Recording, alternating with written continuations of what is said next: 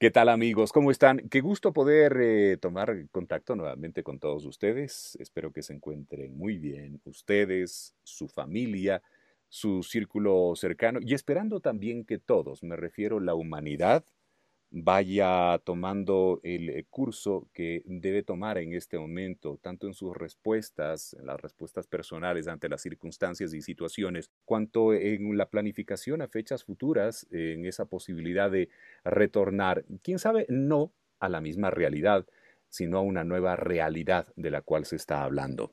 En fin, les mando un abrazo grande y espero que se encuentren muy, muy bien. Hoy eh, continuamos con esta serie de conversaciones y contamos con eh, nuestro invitado en esta jornada, es Enrique Duque. Enrique es consultor en talento humano y con quien vamos a conversar los próximos minutos sobre eh, los retos de los líderes empresariales durante y post-COVID-19.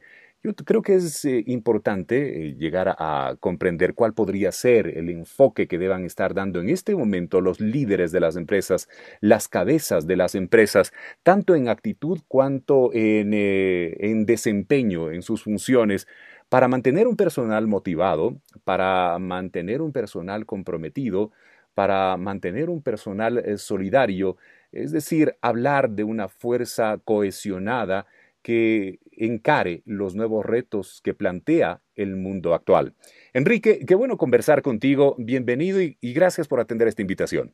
Rodrigo, ¿cómo estás? Muy buenos días. Eh, me, uno a tu saludo a todas aquellas personas que nos están escuchando, deseando desde nuestro espacio que todos se encuentren bien y que por lo menos en estos momentos eh, tengamos la suerte de contar con, con una protección o una tranquilidad dentro de nuestra familia. Y gracias, gracias a ti por, por la invitación y por este tema tan, tan interesante y tan importante en los momentos que nos encontramos viviendo. Mm, gracias a ti y qué bueno poderlo conversar, Enrique, porque ah, hay muchas interrogantes. Hay un escenario muy dinámico, un escenario que tal vez nunca antes estuvo planteado en los términos en los cuales lo vamos conociendo. Pero, eh, ¿cómo entender ahí los, eh, más que los retos, las acciones, la actitud incluso que debe ir eh, optando, por la cual eh, debe ir caminando un líder a nivel empresarial, una vez que el reto, sin lugar a dudas, se vuelve un cuesta arriba ante tanta circunstancia y adversidad, y me refiero no solamente en lo local, sino en el contexto global, lo que de alguna manera genera cierto nivel de tensión y de ansiedad mayor, pero el líder tiene que encarar la situación eh, tal vez con mucha mayor, no sé si es solvencia la palabra, si es mayor valentía, porque tiene que guiar a su grupo humano. ¿Cómo hacerlo, Enrique? Sí, efectivamente, como de decir, el líder tiene que encarar esta mm, problemática, por así llamarlo, de una manera mucho más densa que el resto de su equipo. Pero yo creo que al contrario de lo que decías al comienzo, el reto siempre estuvo impuesto. Siempre que se habló con un líder, siempre que se hablaba de liderazgo, la palabra primaria al momento de hablar de liderazgo era innovación. Se sabía hace mucho tiempo atrás, ya varios años, en que una de las primeras cualidades de un verdadero líder era saber innovar, saber crear de una manera en la que pudiese resolver o afrontar cualquier tipo de conflicto. Si tomamos esto como base, significa que aquellas personas que están formadas realmente con un liderazgo claro, esto fue más que un problema, una oportunidad de buscar nuevas soluciones frente a lo que están viviendo. Ahora, yo creo que lo complejo del problema nace en, ¿teníamos líderes preparados para esto? Efectivamente, cuando muchas personas hablábamos acerca de creatividad para resolver problemas, los líderes tomaron la em, eh, tomaron esa oportunidad de aprender sobre cómo resolver problemas a través de la creatividad o simplemente eh, tenemos y teníamos líderes que afirmaban estar demasiado ocupados frente a crear nuevas experiencias y nuevos aprendizajes. Ahí creo que viene uno de los conflictos que vivimos. Em, es penoso decir que muchos, muchos eh, líderes, gerentes, CEOs de empresas, em, tomaron esa postura de ya me encuentro en la cima, no necesito aprender más.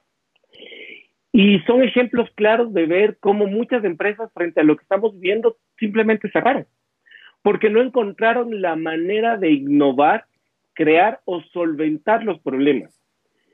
Pero también vemos que en la realidad existen muchas otras empresas, desde grandes, pequeñas, eh, empresas personales, microempresas, que frente a esto innovaron de una manera casi inmediata y empezaron a mantener vivo su espíritu de, trabajo, de solidaridad y de responsabilidad con las personas que trabajan para ellos.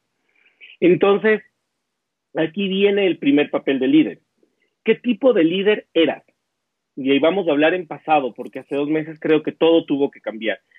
¿Qué tipo de líder eras frente a lo que se te propuso? ¿Eras el líder que estaba listo para dar órdenes, para simplemente eh, estar detrás de la gente viendo que cumplan, entre comillas, sus ocho horas. Eras el líder que eh, lo que normalmente en, en, en, el área de consultoría solemos diferenciar, ¿verdad? Solemos decir que existen líderes y existen, existen jefes, tomando la palabra jefe como lo antiguo, como el, el, ejemplo o la figura de, de, esa persona totalmente autoritaria y líder como lo que se necesita en el futuro, con habilidades sociales primeramente. Entonces, si tomamos esas mismas figuras, diríamos, hace unos meses atrás, ¿qué eras? ¿Un jefe o un líder? ¿Eras un jefe preocupado por las ocho horas, por la simple productividad y por la generación de, de contenido, de productividad, de trabajo de tus empleados? ¿O ya eras un líder que tenías una visión y tenías la capacidad de crear cualquier tipo de solución frente a conflictos que se te podían venir. Partiendo de ahí, si eras un jefe, actualmente debes estar en problemas. Actualmente, y si nos estás escuchando en este momento, debes ser esas personas que dicen no sé qué hacer, cómo manejar un equipo que está trabajando literalmente desde teletrabajo y literalmente sientes que ya esto te está empezando a agobiar. Si eres un líder, supongo que en este momento estás preparándote para saber lo que viene de ahora en adelante. Eh, supongo que estás empezando a buscar ciertas eh, herramientas para poder trabajar con tu gente y estás preocupado de cómo mantenerlos a ellos más que cualquier otra cosa. Ahí, por ejemplo, Enrique, ahí, eh, perdón, por ejemplo, al hablar de, los, de, los líderes y la pregunta, de qué líder fuiste, ¿no es cierto?, en el pasado, antes del COVID, hablemoslo así, eh, ¿qué, líder fuiste en el pasado? Pues, quién sabe, alguien puede decir, bueno, eh, a mí me funcionó el, modelo de, gerencia que tenía, tal vez mm, calificándolo simplemente prepotente, autoritario, lo que tú describías hace un momento, pero es que la necesidad también puede obligar a que cierta gente, entre comillas, se comprometa con ese, con ese modelo y trate de alguna manera de hacerse de ese sustento diario y responder también ante su jefe, ¿no? Ante la jefatura por esa necesidad, más no porque exista un liderazgo real, sino porque hay una necesidad que lo obliga cumplir con esos retos que se plantean, o más que retos, con esas obligaciones y disposiciones.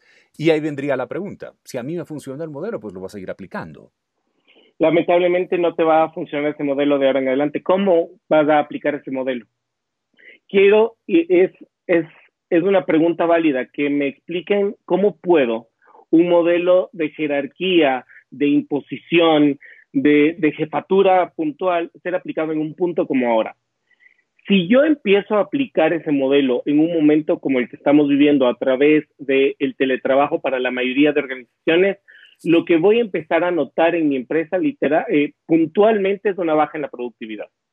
Es, es imprescindible dar otro tipo, otra, un, vuelco de liderazgo, un vuelco de, habilidades para que mi productividad se mantenga, si no es en la, estable, en creciendo. ¿Por qué? Porque si yo mantengo el tema de jefatura, lo que voy a empezar a hacer es tratar de controlar a las personas a través de los canales de comunicación que tengo voy a tratar de controlar a las personas a través de mensajes, voy a tratar de controlar a las personas a través de llamadas, voy a tratar de controlar a las personas a través de programas, voy a tratar de controlar a las personas de infinidad formas. Si yo soy un líder, voy a centrarme en lo que las personas realmente están viviendo. Y mira esas dos perspectivas, control versus dar prioridad a las personas. En este momento, la famosa pirámide de necesidades cambió rotundamente. Ya las personas no ven prioritario su trabajo. Actualmente las personas ven como prioridad su salud, su seguridad, su supervivencia y luego ven importante su trabajo y su fuente de ingreso. Porque no, está, no es en vano eso de con salud puedo hacer luego lo que necesite. Las personas están viendo como prioridad lo que realmente necesitan hacer. Muchas personas, y quizás ah, y quien nos esté oyendo van a decirme, pero no es así, porque mucha gente está saliendo a las calles a trabajar. Pero ¿quién está saliendo a las calles a trabajar? No están saliendo a las calles a trabajar las personas que dependen de una organización. Están saliendo a las calles a trabajar las personas que dependen de ellos mismos para poder eh, conseguir el sustento. Y si vemos a los, a los vendedores, a los vendedores informales, a la gente del mercado, tú los, tú los ves tratando de protegerse, pero cuando tú le preguntas por qué lo hace, su respuesta sigue siendo la misma porque necesitamos seguridad, seguridad de tener dinero para comprar mis alimentos, seguridad de tener dinero por si acaso me enfermo, porque necesito cuidar de mi salud. Las prioridades cambiaron, las prioridades están eh, enfocadas en esas áreas. Si yo como jefe no tengo claro eso y empiezo a generar control, presión sobre eso, lo que termino haciendo es rompiendo mi esquema de talento humano. Si yo como líder, al contrario, entiendo que esas son las prioridades que ahora mis colaboradores tienen y frente a esas prioridades yo reacciono, ¿verdad? Y sobre eso también empiezo a exigir, porque no estoy diciendo que no debemos exigir trabajo, pero si a eso le doy prioridad y luego de esas prioridades entiendo que viene el tema del trabajo, la función va a ser distinta. Ahí, Enrique, eh, por ejemplo, uh, topábamos en un capítulo anterior, en una entrega anterior, habla, hablar sobre comunicación en, crisis. Eh, recuerdo que se nos mencionó que, las marcas en este momento, un error muy grande podría ser el tratar de vender, sacar anuncios de venta, venta, venta, promover la venta. Eh, más, que, más que eso, nuestra especialista invitada nos comentaba que la idea es nutrir en este momento, es la perspectiva de marca, construir una comunicación constructiva, nutrir, acercarse a las comunidades, hacer empatía con su consumidor, crear comunidades, crear consejos, aportar en valor, porque claro, nos hablaba mm, eh, respecto de la memoria que generaremos post-COVID, es decir, ¿quién estuvo cerca de nosotros en este momento? ¿Sí? ¿Quién se la jugó junto con nosotros en este momento? ¿De qué forma nos aportó en este momento para hacernos más llevadera inclusive la situación?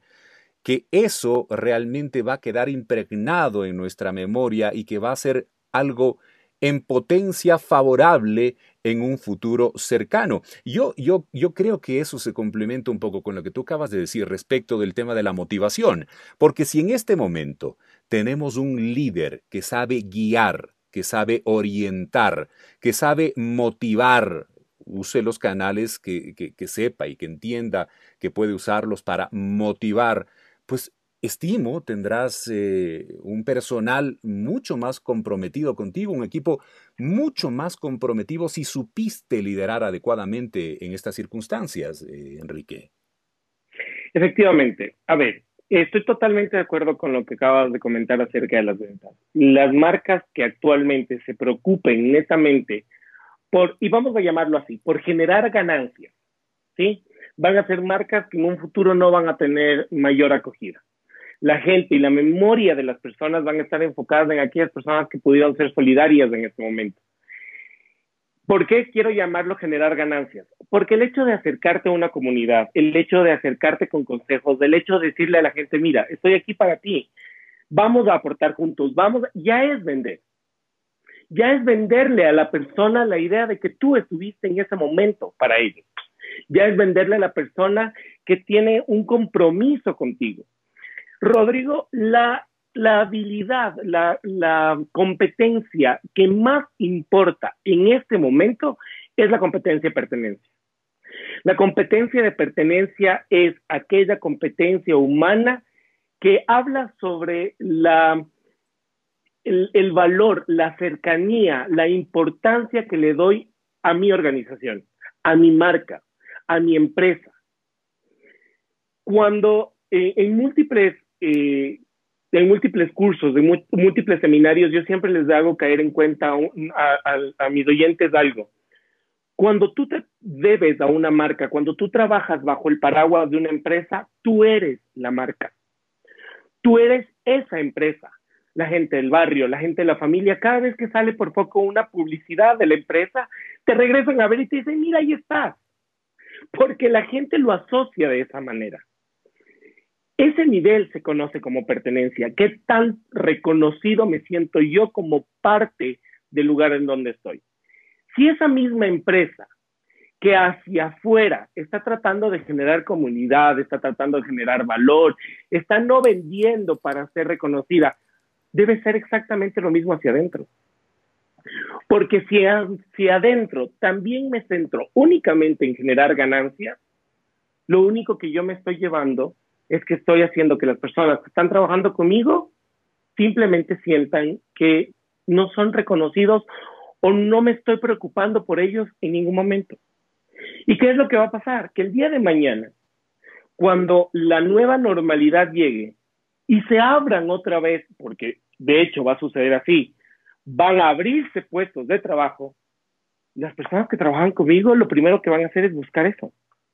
Y yo puedo decir, de hecho lo voy a decir, eh, que se vayan, porque van a llegar más personas. Mi empresa va a estar abierta y yo puedo dar empleo a quienes sí quieran quedarse conmigo.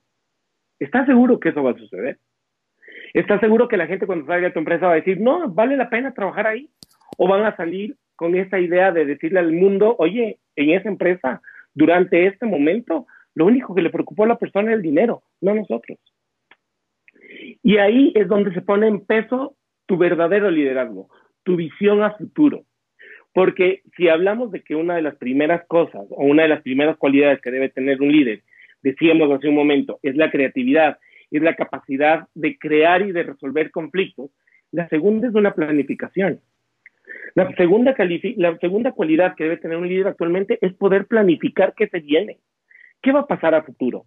No ahorita, no pensar en un plano inmediato, no pensar en lo que está sucediendo en este momento. Porque eso está sucediendo, a eso lo tengo que resolver, pero sí debo planificar qué va a venir, qué va a pasar. Dentro de podemos pensar. Sí, Rodrigo. No, no, concluye, por favor, Enrique. Lo que te decía, entonces podemos pensar desde esas dos perspectivas. ¿Sí? Puedo pensar en el punto de que ahora, en este instante, debo generar ganancias, o debo pensar en el punto de sí, ahora debo solventar y lograr resolver los conflictos que estoy viviendo, pero quiero saber qué va a pasar después. tengo que ah. visualizar qué va a suceder ahora. Ahí viene justamente el tema del, liderazgo, ¿no? Y del que hablábamos eh, durante el COVID y post-COVID. ¿Cómo enfrentarlo posteriormente? Eh, e, entendiendo que, hubo una gestión adecuada eh, durante, el COVID y también una gestión inadecuada. Pueden haber los dos escenarios que, esté viviendo hoy por hoy el colaborador en la empresa, ¿verdad? Ahora, ¿cuál debería ser? Más bien pongámoslo en positivo. ¿Cuál debería ser en adelante el escenario? Porque viene el reto importante desde la motivación particularmente hacia la gente. En tiempos complicados, sin duda se habla de la reinvención, de replanteamiento de objetivos, de, buscar alternativas. ¿Cómo liderar a tu equipo que viene de un momento de crisis, que va a continuar viviendo una crisis en una nueva adaptabilidad a una nueva realidad desconocida por todos. Porque, ojo, nadie sabe exactamente cómo queda dibujado el panorama ni en qué cancha exactamente se va a jugar. Pero, ¿qué debería hacer el líder? Digo, más que, más que empujar a, su equipo, sino eh, motivarlo, llevarlo de la mano y comprometerlo a asumir el reto de hacer la empresa, quién sabe, mejor incluso la que fue en los nuevos tiempos, Enrique. ¿Cómo entender ese pensamiento? ¿Cómo entender esa cabeza de ese liderazgo? ¿Y qué acciones debería desplegar de forma inmediata para tener el compromiso de sus colaboradores? Sabes que recientemente me hicieron una pregunta muy similar. me decían, ¿qué crees tú que debe hacer el líder de ahora en adelante? ¿Cuál es la característica que más debe em, impulsar el liderazgo? Y muchos, eh, muchas personas a mi alrededor respondían por mí y decían, no, planificación, acaba de decirlo. Y yo les decía, no. Hay dos cualidades importantes, resolver, resolver conflictos y planificación. Acabo de decir que la planificación es importante ver hacia el futuro. Pero lo que el líder en este momento más debe hacer, y quizás si pudiéramos ponerle ese como una aplicación, la aplicación que más vamos a usar en nosotros mismos durante este tiempo es innovación. Lo que se nos viene, como tú lo acabas de decir, nadie sabe qué va a pasar.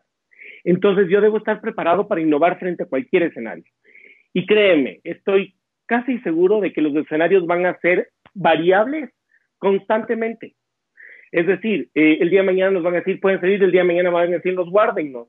Hay muchos científicos alrededor del mundo que dicen que esto va a ser oleada, que posiblemente esta es nuestra nueva realidad. Cada cierto tiempo volver a, a una cuarentena mientras, la cosas, mientras las cosas pasan.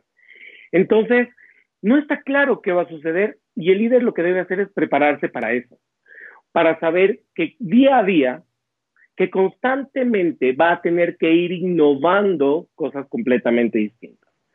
Frente a esa realidad, necesita tener un equipo completamente confiable. Y es ahí de donde yo respondería tu pregunta. ¿Qué debo hacer con mi equipo? Darle seguridad, darle confianza, demostrarle al equipo que yo estoy aquí. ¿Cómo, ¿Cómo hacer eso? Primera cosa, preocúpate primero por ti mismo.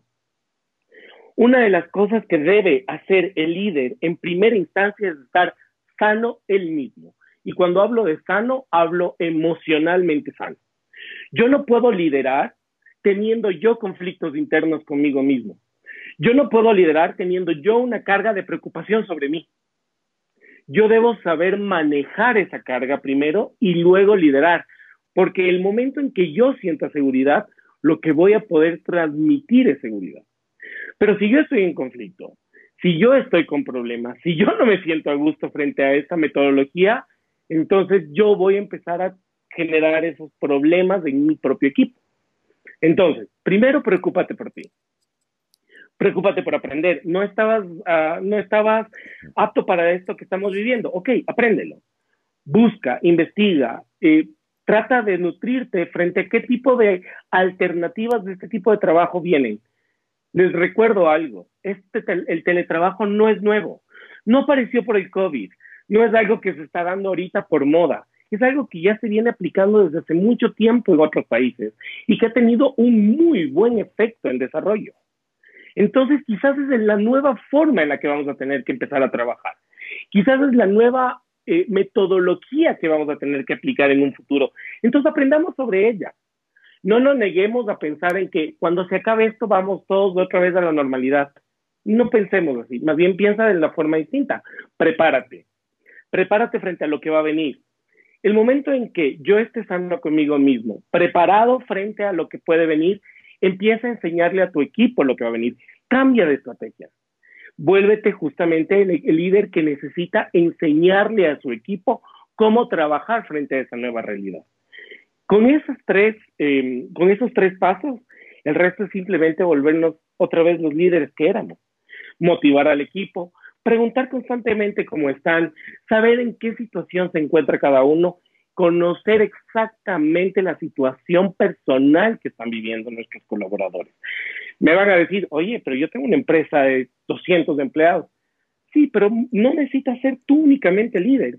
Puedes crear líderes que te permitan ir conociendo la realidad de cada sector. Y de esa manera puedo entonces comprender cuál es la realidad de mi empresa. Vuelvo y repito, estar bien contigo mismo, capacitarte frente a lo que está sucediendo y de esa manera motivar y enseñar a tu equipo son las tres fases en las que vamos a poder como líderes realmente solventar todo este tipo de inconvenientes. Yo quiero finalizar, eh, eh, Enrique, no sin antes primero agradecerte por, tu tiempo, pero quiero finalizar con, con una eh, pregunta adicional. Tú topaste el tema de preocúpate por ti haciendo referencia al líder. El tema de preocuparse también por el personal, me refiero por todos los colaboradores en la empresa. Ah, desde la perspectiva ahora de la bioseguridad, algo que tal vez, y en muchas empresas digo, no se le prestaba la atención que merecía, pero de hoy en adelante tendrá que dar un giro, sin duda alguna, va a ser tal vez el tema de esa preocupación y de la acción, más allá de la preocupación, de la acción en términos de generar eh, políticas, buenas prácticas, manuales de procesos, de, de, implementaciones, de adecuaciones, en fin, temas de bioseguridad.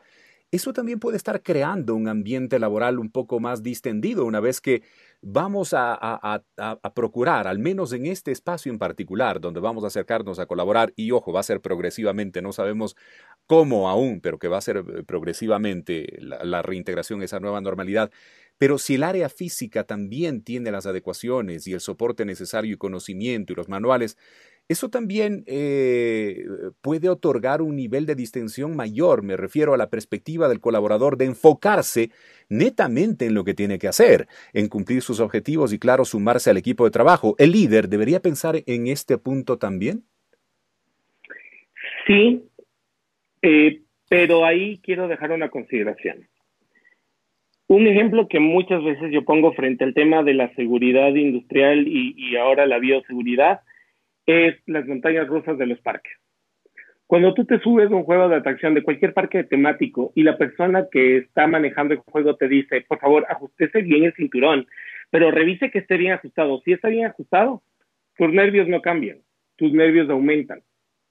Y dices, ¿por qué me está pidiendo que me ajuste tanto? ¿Qué pasa? Hay es parte de la psicología humana, que a pesar de que lo que estemos haciendo por cuidado, inmediatamente tratamos de entender que posiblemente haya algo malo y por eso me están cuidando tanto. ¿Por qué pongo esta referencia? Porque de la misma manera en que la bioseguridad es algo que luego va a volverse una normalidad y es, debe ser algo totalmente normal para todos tener esa bioseguridad en cualquier institución, es también muy importante preocuparnos por la salud emocional de nuestro equipo. Y esa creo yo que es la nueva realidad en la que como líder debo más bien enfocarme. Muchos, mucho nos preocupamos por la salud profesional o por las habilidades profesionales de mi equipo. Buscábamos gente con todas las capacidades y los conocimientos técnicos. Ahora creo que debemos darle un vistazo nuevo a las habilidades humanas. Voy a necesitar que mi equipo esté sano humanamente, que mi equipo tenga una inteligencia emocional clara frente a lo que estamos viviendo, que mi equipo sienta ese apoyo humano que tiene detrás de ellos. Yo como líder, a más de procurar la bioseguridad, debo preocuparme por una seguridad emocional de ellos. ¿Y por qué le da tanta insistencia? Porque no es por nada, Rodrigo, pero veo que el día de mañana, si le damos mucha importancia a la bioseguridad, tanta como le estamos dando, van a llegar personas a poner la bandeja de desinfección, a poner los canales de, alcohol o, estos cubos de, desinfección para ingresar a las organizaciones y con eso sentimos que estamos haciendo lo suficiente y necesario. Y no es así. Si en verdad, vuelvo y repito, la bioseguridad es algo muy importante y es necesario hacerlo y se debe convertir en nuestras nuevas realidades, tanto en organizaciones como en nuestras propias casas. Pero la parte emocional es lo más importante de todo. Es poniendo en el ejemplo, tú eres papá, supongo que tú estás con tus hijos constantemente diciéndoles, ponte el alcohol en las manos. Si salen las mascarillas, si regresan, cámbiense de ropa y bañense. Supongo que tú en tu familia ya crearon esta, esta política de bioseguridad para la casa, ¿verdad? Lo han hecho, ¿no es cierto? Totalmente, claro. ¿Qué pasa si de ahora en adelante les haces cumplir todo eso, pero cuando ellos ingresan a la casa, tú no les diriges la palabra? Tú no los tomas en cuenta. Tú no pasas tiempo con ellos. ¿Cómo se van a sentir tus hijos? ¿Seguros? La respuesta te la puedo dar yo. No, no se van a sentir seguros. Por más que les pongas todas las protecciones externas, ellos necesitan dentro de casa esa seguridad. Y esa seguridad es totalmente emocional. Y es ahí donde el líder va a tener que trabajar muchísimo, muchísimo. Porque, insisto, el líder tiene el trabajo de dos, de, de dos equilibrios emocionales. El propio, porque, oye, yo soy líder de una empresa, pero estoy preocupado por mi papá, estoy preocupado por mi familia, estoy preocupado por mi sobrino, estoy preocupado por todo. Estoy preocupado por, por los míos. Y aparte de preocuparme por los míos, debo preocuparme y ocuparme de las personas que dependen de mí. Entonces, mi emoción, mi estabilidad es doble, mi esfuerzo de estabilidad emocional es doble. Por lo tanto, eso mismo debo crear en mis colaboradores. Una, una educación, una estabilidad emocional que en verdad les permita sentir esa seguridad, esa tranquilidad de, ok, estoy seguro físicamente porque tengo toda la seguridad de alrededor, pero también estoy seguro emocionalmente y por lo tanto puedo concentrarme en el trabajo. Mi empresa me apoya, mi empresa está innovando, mi líder está constantemente buscando maneras de ayudarnos, de salir adelante. Eso me va a mí a permitir tener una solvencia luego de que todo esto empiece ya a pasar. Hoy hemos hablado sobre los líderes empresariales durante y post-COVID, cómo actuar, cómo accionar, qué hacer Interesante diálogo contigo, Enrique. Enrique Duque es consultor en talento humano. Quiero agradecerte, te mando un abrazo grande. Gracias por estar con nosotros hoy y aportar en este contenido. Espero que tú, tu familia se encuentren muy bien, al igual que de todos quienes nos escucharon en este extenso diálogo. Enrique, un abrazo. Tus redes sociales, ¿dónde te localizamos en este mundo digital? Rodrigo, muchísimas gracias. Una vez más, gracias a ti por la invitación. Eh, creo que este es un tema importantísimo, fundamental. No me quiero despedir sin antes decir que las nuevas realidades o la nueva normalidad, como le estamos llamando, depende justamente de los líderes. La posición que los líderes, en todo sentido, tomen de ahora en adelante va a ser a donde vayamos, porque la gente está esperando eso, un liderazgo claro que los lleve hacia algún lugar. De mi parte, lo mismo para todos, que sus familias se encuentren bien, que ustedes estén bien y pueden ubicarme en Instagram como arroba Enrique Duque Coach y o en la página web de mi empresa que es www.creacapacitación.org. Repito, www.creacapacitación.org. Enrique, un abrazo grande. Mil gracias. Un abrazo, Rodrigo. Pasa muy bien.